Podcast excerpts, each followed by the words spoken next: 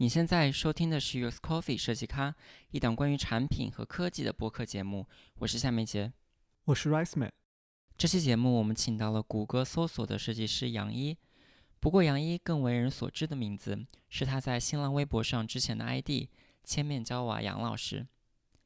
八年前来到美国，杨一在美国念的第一个硕士是媒体专业。在一堂讨论课上，老师问所有同学印象最深刻的医疗广告语是什么。对于从小在国内长大的杨一来说，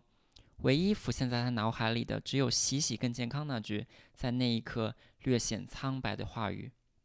他意识到，在美国做媒体这件事，哪怕再努力地去弥补自己的文化和语言，他都有一块缺失是难以弥补的。于是他开始思考新的方向。因为当时的一段感情，杨一可以说有些机缘巧合地走上了设计师这条道路。你是什么时候发现自己对设计这个事情有点热情的？这个东西其实就要追溯到我来美国的第一年吧。当时，因为呃，我可以给你讲一个很官方的内容，但是我觉得我还是希望真诚一点，告诉实际的原因。就是真实的原因，其实是因为我那个时候交往的那一位前任，然后他当时在嗯，在我我后面去的那个学校 Michigan 念 PhD。然后呢，嗯，我当时就想说，我可以为了他，要不我再去那个学校再念一个书。然后我那件事情也是很好笑，我当时甚至不知道说我可以去念什么，我就打开了 UMich 的那个整个学校的网站，然后我就把所有的上面的那些项目啊什么 program 看了一遍，然后我最后列出了三个我能读的，然后。另外两个其实我都忘了，然后这个 HCI 就是 Human Computer Interaction，我看到它了之后，我就去把 Umich 跟 HCI 在 LinkedIn 上面搜了一下，然后就看了很多学长他们现在在干嘛，做了什么事情，然后我才慢慢的对这个领域在做什么有了一些概念，然后那段时间就大概一两个月的时间吧，大概摸清楚了说这个专业在做什么，它以后的职业发展会是什么样子。然后以及权衡了一下自己是不是适合这个行业，也算是就稀里糊涂的，然后就就说 OK，感觉这个事情我可以做。然后后面我去看了所谓的 UX designer，他到底他的业务技能需要哪些东西？比如说你要会一些什么软件，你需要哪一些，比如 hard skill。然后在一些软实力方面，比如说你需要沟通能力很好，你需要有同理心，像这样的所有东西，我给自己就列了。也不叫一张表吧，就把所有东西写在了纸上，然后我就去衡量一下这个东西我是不是都能做到。然后最后我发现，哎，好像大家说这个行业需要的那些特质，正好都符合那个时候的我。然后另外一方面呢，这也是个很诚实的答案，就是我不是有去看那些所之前的一些学长学姐们的那些现在在干什么嘛，我就觉得他们当时的。就业的状况什么的都比我前一个专业其实要乐观很多，因为我我记得我一三年的时候来来加州来过一次，那个时候我在 Google 园区，就我一个朋友带我玩的时候，我当时心里面的一个真实想法就是说，我这个公司真的是真的非常棒，就是我我要是能在这儿工作就好了，但当时就真的是抱着一种就是说。如果我能在这儿工作就好了，但是就不知道这条路应该怎么去构建。但这个后面看了 HCI 这整件事情之后，就发现，哎，好像这个是一个可以通往那个地方的一条路。在做这个决定的过程中，你有没有考虑过什么其他的出路，还是说，嗯，很快就定下来了？我觉得那个做决定的整个过程其实是蛮蛮快的，就基本上就。那半年时间，然后就我也没有说太多的犹豫，因为我觉得我给自己留太多的后路，好像这条路我能用到的力气就不是我的全部，所以我就当时就觉得说没有别的后路，就这几件事情。而且我你也知道，其实我当时就申了两两所学校，就是 Michigan 跟 Stanford。然后 s h a n Stanford 也是，那是个 different story。但是当时一心的目的就想说能去 Michigan 念书，OK，就是一方面为了爱情，另外一方面做职业转型。我觉得能能去到已经就是我很满意了。我觉得挺有意思的，因为好像因为这个东西感觉你还是非常有意识的在做一个一个选择，就是你来美国，你发现这个行业前景不好。本质上，我听上去是是这个意思，也不是说你突然发现了一个新的热爱的东西，说你的灵魂在召唤你要去做设计这件事情，而是你你你发现这个行业不行，然后你再去再看一下别的一些行业，可能你还可以做的，然后你去给自己做了一个相当于是一个，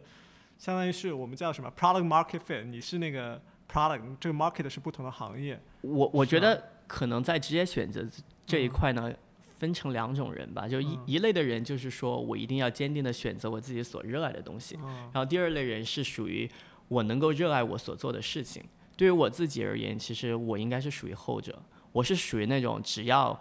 我正在从从事这件事情，我一般来讲是很能够把它把我自己的热情放进去的。哪怕之前其实在学校的时候，比如说。学一些编程的一些课程什么的，其实我都都蛮享受的。我觉得我这个人在这一块的灵活性其实蛮高的，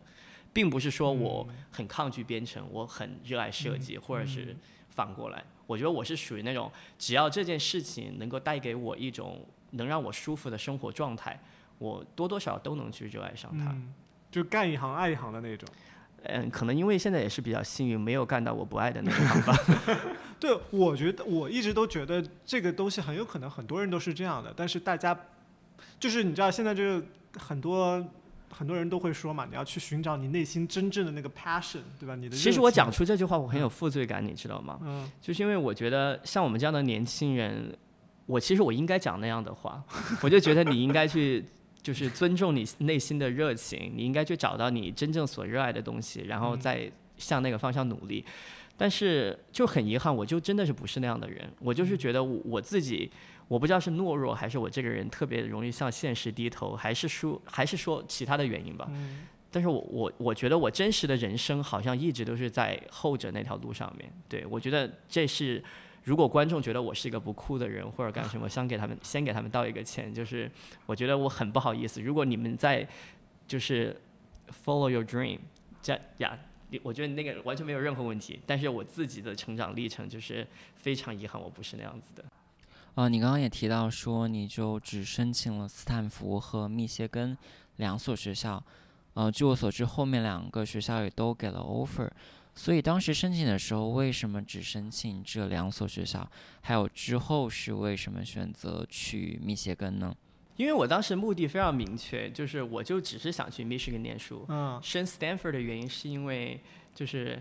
讲实话，是因为我那个时候我那位前任他他其实是个蛮优秀的人，在他心目中我一直觉得他挺看不起我的，就是他是属于那种从小就是什么都很好的那种，然后所谓的学霸，然后他他一路就优秀到大。然后他来看我当时的那个状态，他就觉得有点莫名其妙。但是正好他当时升 PhD 的时候，Stanford 拒了他。我申请的原因就是想说，我要向他证明一下我自己。所以这样想起来其实蛮幼稚的，对。哪知道，哪其实最后拿这件事情就扇了他的脸，就告诉他，你看我拿到了你没有去的学校的 offer，但是我为了你，我放弃了那件事情。但是我现在回想起来，我觉得我我不后悔这个，就一点都不后悔，因为其实我。我当时我家里面的人，包括我我我妈妈，其实是挺反对的。就是她，我妈妈因为这件事还给我生了好几周的气，就觉得你为什么 Stanford 不去，要去 Michigan。后来我说服自己的一个原因，就是因为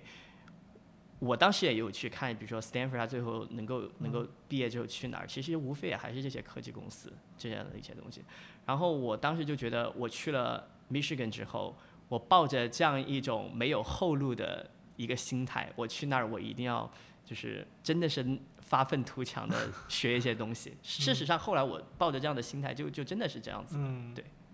所以我我看回我现在的这个状态，我觉得其实我当时去了 Stanford，可能也就是现在这样子。对。呃，所以从本质上来说，呃，你到最后还是因为爱情选择了密歇根，可以这样理解吗？我觉得不叫是为了爱情吧。当然，如果我们今天要聊一些情感话题，我可以讲一些很深层次的原因。我我如果我现在回想起来吧，我我真实的答案是因为那个时候，我我其实他是个很好的人。我跟他在一起的时候，其实你有很多对未来的设想，但是在那样的状态里面，我觉得当时的我是一个不够完整、不够独立的我。我就觉得其实我是在为了那个人在做一些牺牲，因为我觉得他比我强大。我觉得我我为了要去保全这件事情，我可以在我我自己去牺牲好了。但是我现在回想起来，我就是觉得，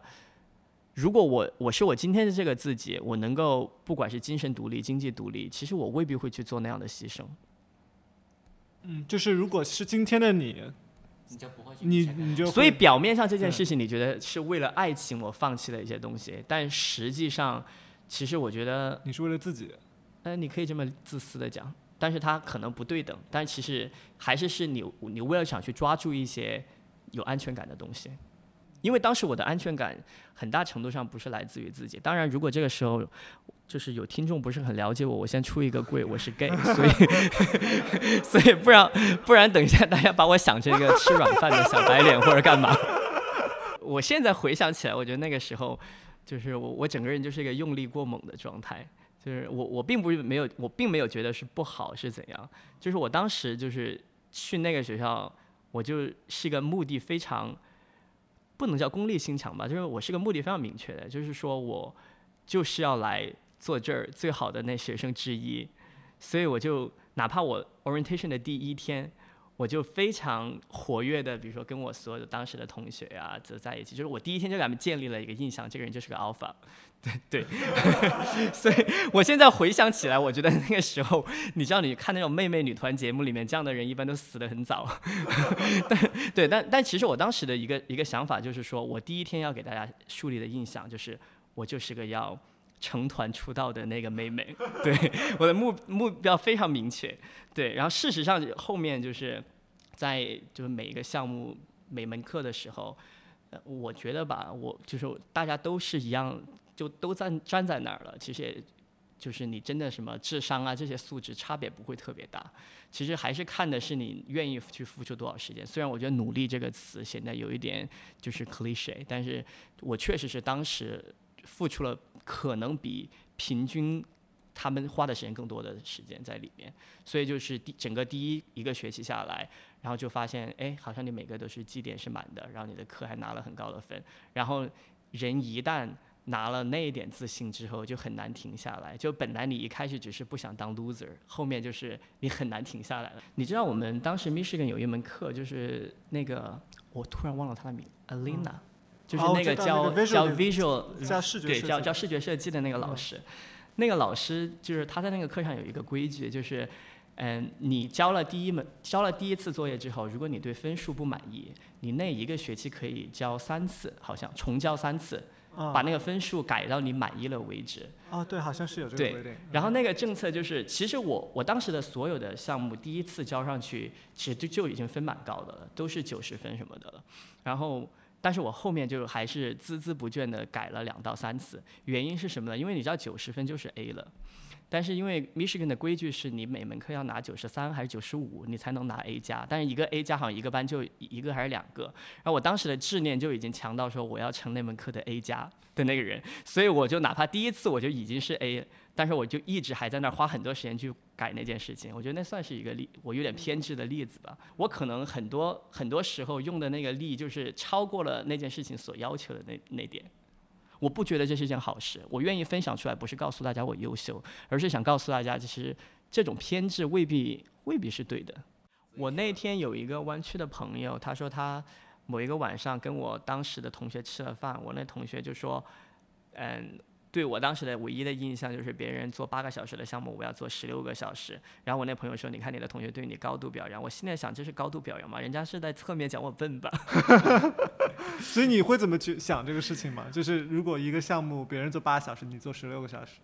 我现在回想起来，我觉得其实是一种对自己很真实的认识吧。因为我并没有觉得我比其实 Michigan 的那些同学都很优秀。我当时很快就发现了一点，就是我没有办法凭借一些小聪明，用效率去战胜他们，或者也不叫战胜，就是做的比普通人的标准好一点。所以当我意识到这件事情了之后，我能够控制的变量好像就是花的时间，因为其他东西我改变不了了。但我我是说，每个人的时间都是一样的，你你也不比别人有更多的时间啊，你的时间哪来呢？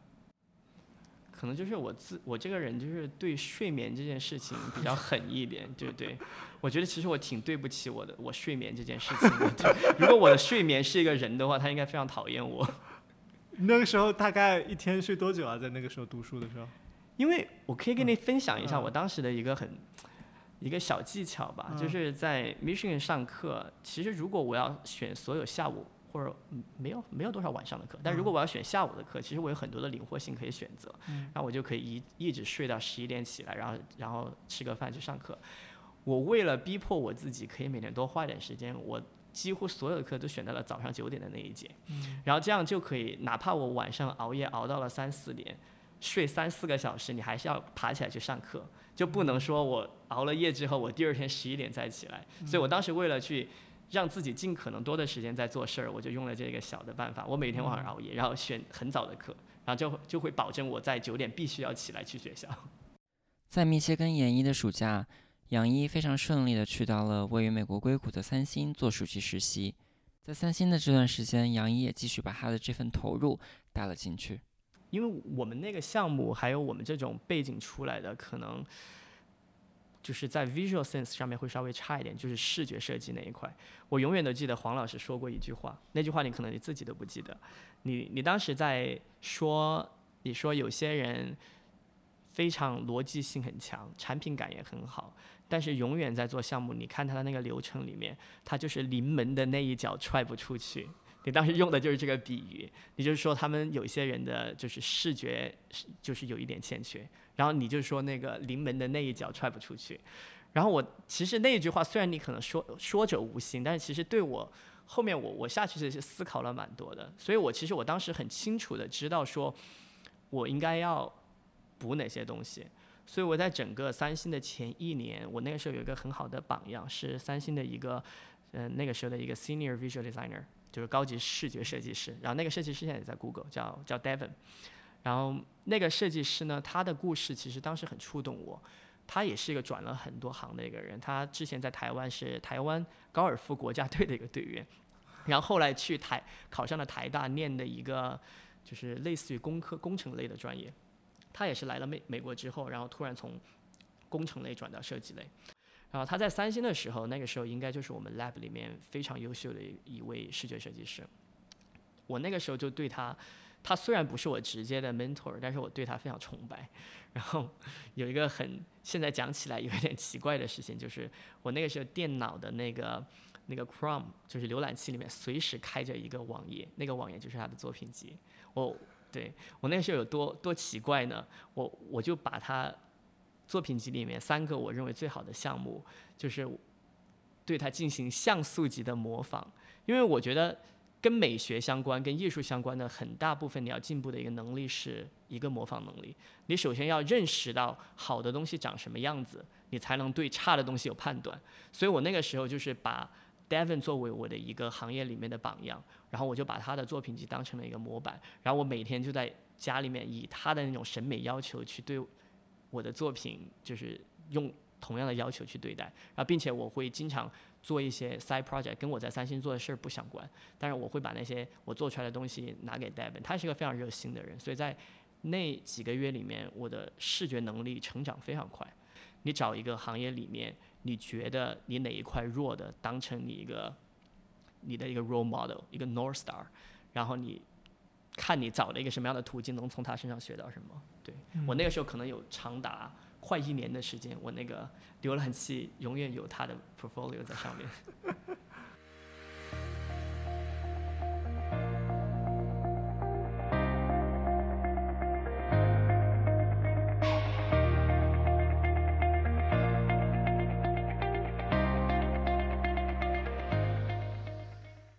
在谷歌办公室的电梯里。我见到杨一常做的一件事情是回复新浪微博粉丝们的评论，这也是一个他被很多网友所熟知的身份，一个一百八十七万粉丝的微博博主。你是什么时候开始写微博的来着？我这个微博非常晚，是一七年底了。对，其实总共到现在也就两年多吧。是出于什么样的契机打算开一个？就是最开始是想。就只是记录自己，还是说一开始就想红？然后什么时候 是？两个都不太是。其实最开始是因为我之前有一个我在湾区的一个朋友，然后他是一个 Stanford 的一个所谓的网红吧，但他其实不是那种大家觉得传统意义上发自拍的那种网红哈。然后他就觉得我有的时候微信朋友圈里面发的东西很有意思，然后他就有一次来问我，他说你介不介意我把你朋友圈的内容截个屏发到我的微博上？我说我不介意。然后结果那一条呢就反响很好，很多网友转发跟留言说这个人好有意思，干嘛干嘛。然后我那个朋友就把那些留言全部截图发给我，他说你看你发的东西这么多人有共鸣，要不你去建个微博吧。然后就是这样的一个契机，我还记得那天是我在办公室里面那个下午，然后我大概很早就做完了事儿，然后四点钟的时候我就用网页，那个事情有微博客户端，但我手机上都没有装，我还是用网页建注册了一个微博，然后那是我应该是一七年十月份的事儿，对，嗯，所以是这这个原因让我建了微博，对，然后那个时候隐约能够知道说这件事情在做什么，但是呢，因为我自己现实生活中除了那个朋友，没有人在这个行业里面，也不知道这件事情要通往一个从普通人到网红那个路径在哪儿。因为我我很长一段时间我就觉得我自己就是一个，嗯，怎么讲呢？就是还就是个普通人，就是老老实实在湾区上班或者干什么。可能有一些人会觉得你有意思，但是我对自己的认识非常冷酷而清晰。我觉得我的有意思仅局限于线下朋友圈。就好像我的有趣还不足以穿越万水千山让所有人知道，不值得这，对，所以我当时还就是这样的一种心态。我那个朋友就就把他的那些回馈给我说，其实你的有趣超过了你对你自己那点自卑的想象，就你应该去把你的声音说给更多的人去听，没准儿就是有意想不到的效果。嗯，但是你也知道，二十几岁年轻人嘛，对这样的事情。你还是多多少少想要尝试一下，因为不是说一个人逐名逐利是就怎样，但是那样子的东西，其实我觉得对大多数二十几岁年轻人是有吸引力的。嗯，对。两年，你现在有一百一百五六十万的粉丝了。快两之前快两百万，后面我因为改过名字，有些人取关了，现在大概一百一百八九十万。你一开始是就叫什么千面叫什么来着？千面娇娃杨老师。千面娇娃杨老师。对，听这个名字是怎么来的？不看我微博置顶文章，这个名字是因为有一年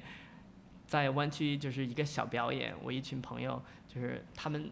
特别好玩，就是他们想要去现场给我捧场。然后他就跑去淘宝上给淘宝淘宝店主说我们要做灯牌，我们要做很多块灯牌。然后淘宝说那你们要做什么？然后我朋友说我不知道，反正四个字的，除了一个做成弯曲歌姬，其他你自己发挥。然后那个老板就做了一些什么弯曲歌姬、千面娇娃、百变妖姬、德艺双馨。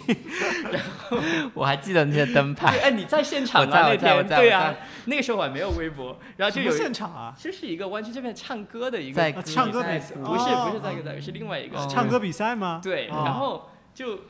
我那帮朋友就举着那些灯牌去现场看我，然后后来那天我在我就在那儿想，我说我应该叫什么名字在群上面，然后我一个朋友就立马截了当时那个现场的图片，那个图片里面我朋友就举着千面叫娃杨老师在那，我说好就叫这名字。至于杨老师是怎么来的，并不是因为好为人师，而是因为在我方言里面重庆话叫谁都叫老师。对，然后你你你自己在那个过程当中你有感觉吗？就是大家一般一个微博就几百个。这种 follower 就粉丝或者什么，就朋友圈最多你广交好友吧，也就一千多个人了不起了。我觉得我讲没有感觉肯定是假的，就是我也不想云淡风轻的说 那是一个什么斜杠身份，但就是，但那个感觉是随着这件事情发生了这么多年，它它稀释的非常快，就可能你在大概。几十万人关注你的时候，你会觉得，哎，我有个博主的身份。但到我现在，我会觉得，我把它更好的跟我的真实生活融在了一起。嗯，就是我觉得很很有意思的一点，就是我现在去，比如说我我朋友给新的人介绍我，可能前一年或者前一年半，大家会说，哎，这个人。Plus 就是 By the way，他有一个什么样的身份？但是现在的话，好像大家已经把那件事情当成了我生活的部分，不会给人家刻意去强调说这个人是一个哦，在微博上有很多人关注，是个大 V 什么的。对我觉得这件事情带给我的冲击感在在减淡，或者说是它更有机的融进了我的生活。我自己心态上的调整的话，总体来讲，我觉得。其实之前我不知道你听过一句话没有，就是所谓的这些互联网上面的大 V 也好，网红也好，很难有几个人是现实中非常快乐的人。首先就是他们这这个是来自于两个层面，第一个层面是首先你要成为那样子的人，你对这个世界的观察你就必须要很敏感而细腻，一个敏感而细腻的人很难快乐的。第二个层面是在于当你不断的向更多的人分享东西的时候，你接受到的负面的东西。比你想象中要多很多很多。就其实我觉得我整体来讲，它负面东西已经，我觉得相比很多博主，我已经算很少了。但是你想嘛，你快两百万人关注你，哪怕就百分之一的人讨厌你，你会受到的攻击每天都很可怕。而且你会发现一个点，就是其实在互联网世界里面，与你不相关人对你的攻击其实没有什么伤害力。你会觉得他们根本攻击不到你点上面。比如说，他每天来，有人来一个什么国内的中学生讲我，你脸长得好胖啊。我说老娘根本不胖，我自己知道我不胖。所以那样的攻击对我来讲没有没有伤害力。但是那种我发现有很多的人正好是跟你的背景非常类似，他们可能在美国留学，他们可能在科技行业工作，他可能就生活在湾区，甚至他们可能就是个 gay。然后 就那样子的人的话。他们对你的攻击其实是更强烈的。在最开始的时候，你是什么感觉？就是有看到，不管是你，你可能真实世界认识的一些朋友，或者不不能算朋友吧，就知道的人在那里黑你啊，或者说有网友在下面给你黑你的时候，你是什么？你开始肯定会辩解嘛，但是后来其实你就会觉得很多的辩解，就是其实互联网不是用事实讲话的地方，大家是用情绪讲话。他要讨厌你这件事情。无论你做变成什么样子的人，你你发表什么立场的观点，左还是右，他都会讨厌你。所以当你明白了这一点的时候，你就会发现，我能够改变的就是事实，但是事实不是你所在乎的，我没办法操控你的情绪。所以你对我的恨，那就 let it be，呀。他们说你什么？莫名其妙，这当然，我今天不想给观众留下的印象是很多人骂我，就是大部分的人都是夸我，这一点我还是感激所有网友，百分之九十九的网友，我觉得都是非常好的网友，就是呀，他们他们对我非常 nice，但是哪怕就那百分之一，他们会千奇百怪的骂你，他们从你的长相到你的。业务技能到你发的政治立场，再到你对一些事情的态度，就是你能想到的所有的点，他们都能够找到一个攻击的角度，对，所以你就会，你到后面你就会发现你很无奈，无论只要你还讲话，你被误解、被人讨厌，就是你的宿命。对我，我觉得这件事情后面我心里的一个变化，真正安慰到我自己，是我开始意识到，我被我身边的人。很好的接纳，就是我我不管是同事也好，朋友也好，就是从他们的口中，我是一个很 nice 的很好的人，就是我就会发现真正了解我的人其实是接纳我的，而讨厌我的那些人其实无非就是你没有机会了解到我，所以我中间有一度，中间有好好好玩的例子就是，其实我开始跟一个那个人其实不是一个就是一个不留名的小网友，他其实算是个小网红。嗯，也姓杨，就是我现在可以讲这个故事，因为我原因是因为我现在跟他是一个挺好的朋友。就我们俩之前在网上微博上吵过，就是就某一件事情，我们俩有过分歧，就是吵过一下。但后来呢，就有一天，就是我就觉得对方是一个我可以去讲道理的人，因为他也是一个在他在咨询行业工作，也是之前留美，然后在现在在纽约生活。我就试着去私信给他发了一篇。结果他也很礼貌的回复了。后来他来湾区玩的时候，我们就一起去吃饭啊，聊过很多次什么的。其实我觉得互联网上很多的憎恨也好，攻击也好，他们不是在攻击你本人，他们在攻击他们心里面的那个假想敌。比如说我在硅谷工作，他们攻击的那个我，可能想象的就是一个那种从小班里面就是。不不管不顾一切的那种理工科学霸，然后他可能会给老师打小报告。他为了实现自己的目标非常功利，就是他会把他对这类人的那个想象投射到我身上，然后去憎恨那个假想敌。你你开始意识到，就是他对你所有的，不叫所有吧，大部分的攻击是来自于他的他对你的不了解，而且他对你的攻击更多的是来自于他自己心里面过不去的那个坎。就你写微博是，你每天都写微博？我几乎是，除了我中间今年年初的某那个两个礼拜，对我那个时候停了一下，几乎现在是每天都在写。你写微博是信手拈来型的那种吗？就你一天可以写好几条，随便就脑子里突然就有灵感，然后随便就写。其实你跟我私底下认识，你也知道我就是一个挺爱表达的人，就是。还还挺 articulated 的一个人，所以我觉得那也算是我，我觉得他跟微博现在相辅相成了吧。就是那件事情，一方面把我锻炼出来那个能力，但另外一方面，我在开微博之前好像也具备了一点。然后现在这个雪球开始滚起来，就是这样子。你现在已经有快两百万粉丝了，你接一个广告应该也是就很大一个单子，就是一条微博也很贵，对吧？你为什么还没有全职做这个事情？我给你讲。掏心窝的话哈，就是是真的，我是这么想的。第一件事情是，我觉得我现在的工作能给我带来一些社会性的谈资。这个话我不知道该怎么去表述这件事情。就是我现在身边的朋友，就是大家都在科技行业里面工作，就每次我们会聚会啊什么的，在一起聊的一些内容的时候，我会觉得我为那个对话带来的贡献是有价值的。如果我今天辞掉我这一份工作，然后完全以一个所谓的博主或者网红，当然也是有价值的，我不能去说它没有价值。我会发现那样的话，参与进去之后，我会必须迫使自己去一个新的圈子。就是我可能能够跟他们偶尔聊几次，还是能聊得来。但是如果我还是保持现在这样的交流沟通的频率，依然是这样子的话，我觉得我可能会迫使自己去一个新的圈子。我觉得那件事情我现在。没有办法去做，当然，我觉得根源还是在于我这份工作我自己是喜欢的。就是如果你每天把我压榨的特别厉害，就是 我再想去找那个社会性谈资，我也没有也没有那么贱。对，这这是一个原因，就是我不想成为一个社会上的透明人，因为尤其是像做博主这样的行业，比我们这行业更新兴。我甚至不知道未来两年它会发展到哪里，搞不好我明天微博号就被封了。第一个原因，我觉得是就是那所谓的我我找一个社会性的身份存在。第二个原因是，我觉得我在现在这个项目里面，我学到的最大的一个本领就是说，我想在一个这样的一个好的团队里面，怎么打磨出一款世界级的产品。我觉得这个本领让我学到了，不是说我之后我要去再建一个谷歌搜索，而是说，当我一旦经历过做一个世界级产品的这一件事情之后，我在做我别的事情的时候。我知道那个方法论在哪儿，我觉得这个收获是很重要的。不管是我今天去当博主、当作家，或者我今后做 startup，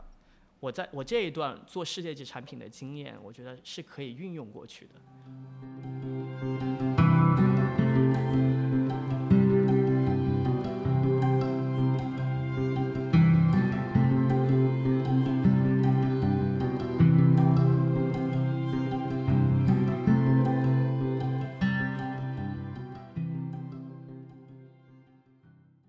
其实前面讲稍微讲到一点了，你你讲到你过去两年多一直都在治微博，唯一停的，今年停了两周，我猜应该是跟那个你生病有关系，是吧？对我今年生过一次很严重的病，对。嗯，就我们我们大概也知道一点，就是你你能大家跟大家讲一下发生了什么嘛？然后嗯，当时是是一个什么情况？嗯，其实简而言之吧，就是得了一场非常罕有的癌症。但现在治好了，对这个整个故事其实也是挺挺戏剧化的。是有一天我就在网上发了个东西，就是类似于调侃，我就说真正成长的烦恼是你一咳嗽去医院，医生建议从肺癌查起，然后就是一个调侃的话。结果那条留言下面就有一个网友，那个网友二十五岁，在波士顿大学毕业，然后现在正在波士顿大学念研究生，一个很漂亮的女生，她在那下面留言。那个留言是说，就像我一样，一咳嗽去医院查出得了肺癌，然后我当时就点进去看了，我就觉得那是如此有生命力的一个小姑娘，然后还用 vlog 的方式记录她肺癌晚期的这些心路历程，她每天在干什么，然后那一条留言下面就有就大概一两百个人，那一两百个人有些在鼓励她，还有相当一部分我发现都是我们这个年纪，然后在那儿说。我在哪一年哪一年查出来得了癌症？你看我现在活得好好的，然后突然那一下让我意识到了，哎，好像癌症这件事情离我没有那么远。就是我以前以前一直觉得说，就是什么癌症啊、肿瘤这种事情，我在六十岁以前就可以放心了，不用去想。结果因为那条微博让我就有一个 trigger，让我觉得说，哎，好像这件事情就在我身边。然后正好那段时间我就真真的就是在咳嗽，然后我咳嗽的时候是去就是去年十一月份的事儿。然后我十二月份的时候，我就去当时看了我的 primary doctor，然后我 primary doctor 呢，当时就跟我说，哦，你这个没有事儿，就是就一般的咳嗽一下，你回去观察，就药都不用吃。然后结果我还再咳了两个礼拜，我跑去给他讲，我说我还在咳，要不我们去查一个就是 X 光。然后查完 X 光就没有任何问题。然后没有任何问题之后呢，我那天也是发了一个东西给我另外一个学医的朋友，然后那个朋友就跟我说，X 光的那个分辨率非常低，就是你一些早期的肿瘤，在肺部的肿瘤或者阴影啊、结节什么的，其实看不太到。如果你真的要确保以下，就是你要放心，我建议你去做个其他的检查。然后，但是他的意思就是说，他说 X 光要是没看到就算了，因为你这个年纪确实不太有可能有什么大问题。然后呢，就再过了一两个月，我发现咳嗽一直都还在。然后我就大概去年一月份的时候，我又重新换了一个 pulmonologist，pulmonologist 就是肺科医生。然后我去给他讲，我就说我整个事情怎么怎么怎么样。然后我我要想做一个 CT 的检查。然后那医生开始都很不能理解，说为什么你要做 CT 的检查？你这么健康，这么年轻。然后我保险公司开始都没有批这个。是后来我打电话给他说，我说我家确实是我，比如说我。我爷爷呀什么的有癌症史，我就说我可能会有这种癌症的家族群群集的东西吧，这也不叫遗传。然后那医生就说那好吧，你去做个 CT。结果果不其然，CT 就照出来我我在那个肺后面胸胸膜附近就长了一个恶性的肿瘤，就是开始。我做过一次穿刺，甚至都说没有什么问题。是后来我做什么 surgical biopsy 这些什么的，发现那个东西其实是恶性的成分。好，然后那个癌症的名字呢，我我到现在都不知道它中文叫什么。它也不是肺癌，是一种非常少见的癌症，它就是长在叫神经鞘上面。因为神经来源的肿瘤大部分都是良性的，但是我那个就叫 M M P N S T 什么的，然后。如果我发现的晚的话，其实它恶性程度还蛮高的，但是也算是幸运吧。就是我就本来我该是三月份就做手术，但因为美国这个疫情的原因，就拖拖拖拖到前两个月。然后手术摘除了之后，医生就是因为他把我周围的组织全部给取掉了，而且很幸运的就是还没有扩散，所以就现在医生说的是应该不会影响我的人生太多。我的所有的计划可以按照以前一样，对。所以，你什么时候知道他是一个恶性肿瘤的？就是大概三四月份的时候吧。三四月份的时候。其实中间起起伏伏非常大，经历了没事儿，你这个到有事儿，到很严重的事儿，再到没事儿，再到有事儿，就是中间那几个月心情波澜起伏很大。但是我觉得人的人的接受能力比我想象中大吧。我那时候跟我国内的一个一个朋友，他当妈妈了。他去年的时候，孩子查出来得了白血病，然后他孩子才一岁多。他当时给我讲了一句话，我现在回想起来，我觉得无比有道理。他就说：“其实还好，任何的事情你花两周的时间，你最后都会接受的。”其实就是我大概过了一个一到两周，就发现真的在接受了这件事情。我最直观的一个变化就是，我家走廊那儿有一个。有一个天窗，那个天窗晚上挺恐怖的，就是它会月亮照过来时候会透光，上面树影会在地上有个倒影，然后所以搞得我经常晚上从那个卧室走到厨房的时候我不太敢走，但是后来因为我确诊了这件事情之后，我就发现我不怕那件事情了，原因是因为我觉得对于当时的我来讲，如果这个世界上存在着一种可能性是介于生和死之间的话，好像对我来讲我还蛮感到庆幸的。就是好像你会觉得这个世界上多了一种第三种可能，并不是说我今天生病活着，过两天我就死了，我这个人整个就消失了。还有你甚至有点期待说那个天窗要不钻一个鬼出来吧，至少让我知道说我好像不用死，我还可以当鬼。就是那是一个小的一个心态的变化吧，就是你开始会把很多以前怕的东西，你会变得不再害怕。那你有想过，就假设，我记得你当时好像在微博有提到过，就是假设哦，这就是你的最后三个月或者最后六个月。我没有讲过，我没有讲过这么矫情的话。假设是这样的话，就是你你当时有打算，就是有哪些事情是你想做的吗？我其实认真想过这个问题的，但是我觉得这个答案可能是一期节目。对，这个可以单独聊一期节目。我当时有做过一些，不管是我人生的。价值上面的一些东西，我对我家人能做什么，朋友能做什么，然后以及我对我最后这个事业还能做什么，就是如果我能够再活十八个月，我会怎么去 plan 这些所有的东西。有一本书叫做《当呼吸化为空气》，哎，我第一次讲这个书的中文名。那个人其实就是他也在湾区，他是一个神经神经外科的一个 intern，正好从 Stanford 快要毕业，成为真正的医生的时候，查出来得了肺癌晚期。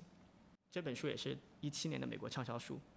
然后他就写了一本这个书，去讲他最后抗癌那两年发生的事情，包括对他人生前半生的回顾。对，然后很巧的是，我后来我自己的那个神经外科的医生跟他是同学。我觉得有的时候吧，就是你经历一次这样，在年轻的时候经历一次这样峰回路转的完美绝望，是真的非常奢侈的人生体验。二十八岁的时候经历罕见的癌症，在杨一口中峰回路转的完美绝望之后，杨一给自己起了新的微博昵称，并在自己的微博里这么写道：“今年读到的书里，我最喜欢当呼吸化为空气。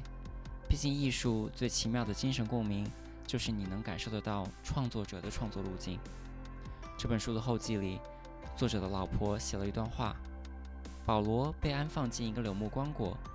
葬在圣克鲁斯山上一片田野的边缘，可以俯瞰太平洋和海岸线。我反复读了很多遍这段话，因为我去过圣克鲁斯山，看到过那个太平洋的海岸，更因为我跟他在差不多的经历和年纪，得了差不多的病，只是我活了下来，他没有。麻醉医生把我叫醒的时候，我说：“哦，我还活着。”那。就继续好好活着吧。